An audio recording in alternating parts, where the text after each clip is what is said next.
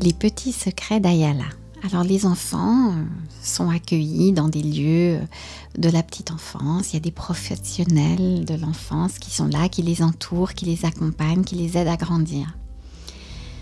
Euh, c'est vrai que c'est un rôle particulier et euh, par rapport à la régulation des émotions, je crois que c'est extrêmement important de se laisser complètement à vivre les émotions dans la relation avec l'enfant c'est-à-dire de se sentir, euh, ben voilà, euh, fâché, euh, parfois, de mettre les limites absolument, mais aussi de montrer à quel point un enfant nous touche en tant que professionnel, à quel point on les apprécie, à quel point on les trouve parfois tellement merveilleux, on s'émerveille, on est touché, finalement on les aime et euh, de ne pas se sentir limité parce qu'on est un professionnel par rapport à ça.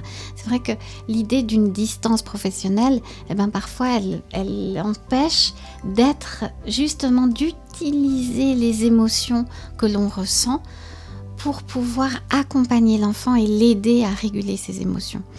Euh, et là, là-dedans, ça fait vraiment partie pour moi du métier de l'accompagnateur de la petite enfance. Hein. C'est d'être vraiment en contact avec ses émotions, d'apprécier l'enfant, euh, de montrer les limites, de se laisser aller à vivre toutes ces émotions pour aider l'enfant à grandir, à les apprivoiser, à les réguler.